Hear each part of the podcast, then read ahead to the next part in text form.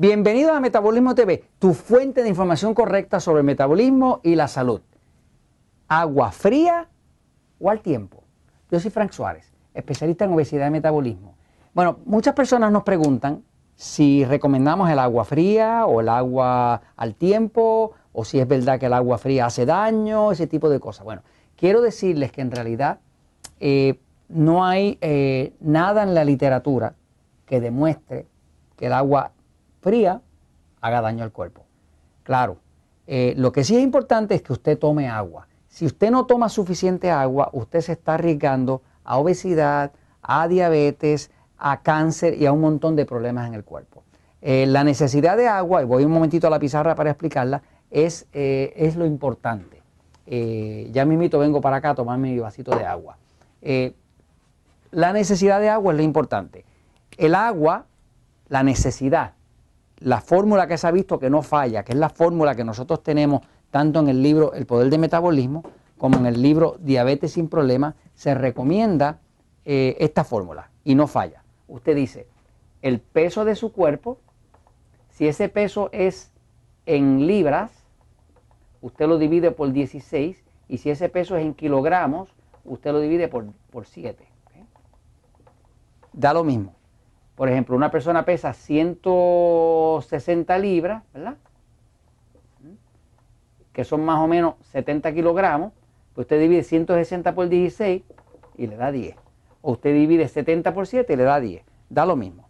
Este, es una fórmula corta de cómo lograrlo. El doctor Batman Gelit, el autor de un libro famoso que se llama Los gritos de su cuerpo por el agua, es la persona que yo siempre utilicé como mi, mi experto en el tema del agua, porque considero que nadie en el planeta Tierra sabe más de agua que ese señor.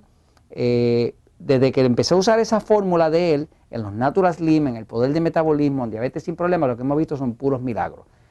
Por ejemplo, cualquier persona que tenga acidez estomacal o reflujo, realmente lo que está pasando principalmente es que está falto de agua. Empieza a tomar agua, se va el reflujo y se va la acidez. Eso lo supe del doctor Batman y lo he probado en miles y miles y miles de personas. Eh, ahora, esa, esta es la necesidad. Usted dice, tantas libras, lo divido por 16, me tocan 10 vasos. Obviamente, si tiene más peso, pues cuando lo divide le van a dar más vasos al día. Estos son vasos de 8 onzas o vasos de 240 mililitros, que es la misma cosa, ¿no? Este, ahora, eh, el agua como tal, lo que es importante es la cantidad. Ahora, si es, si es al tiempo, al tiempo, que es a la temperatura al tiempo, eh, o si es fría, lo que es importante es que se la tome, pero sí se sabe que el agua fría, por el efecto que tiene sobre la musculatura y sobre el sistema nervioso, obliga a los capilares a contraerse. Quiere decir que desde el punto de vista de absorción es preferible al tiempo, pero eso no debe ser excusa porque si a usted le gusta fría, tómese su agua. Lo importante es que se tome su agua. O sea, no tiene tanta importancia que si es al tiempo o si es fría, si es caliente, como dice la gente, o fría, sí tiene importancia que se tome la cantidad que usted necesita. Naturalmente debe saber que si es al tiempo, se absorbe mejor. Y se absorbe mejor porque no causa que los nervios internos contraigan los capilares y cierren la circulación.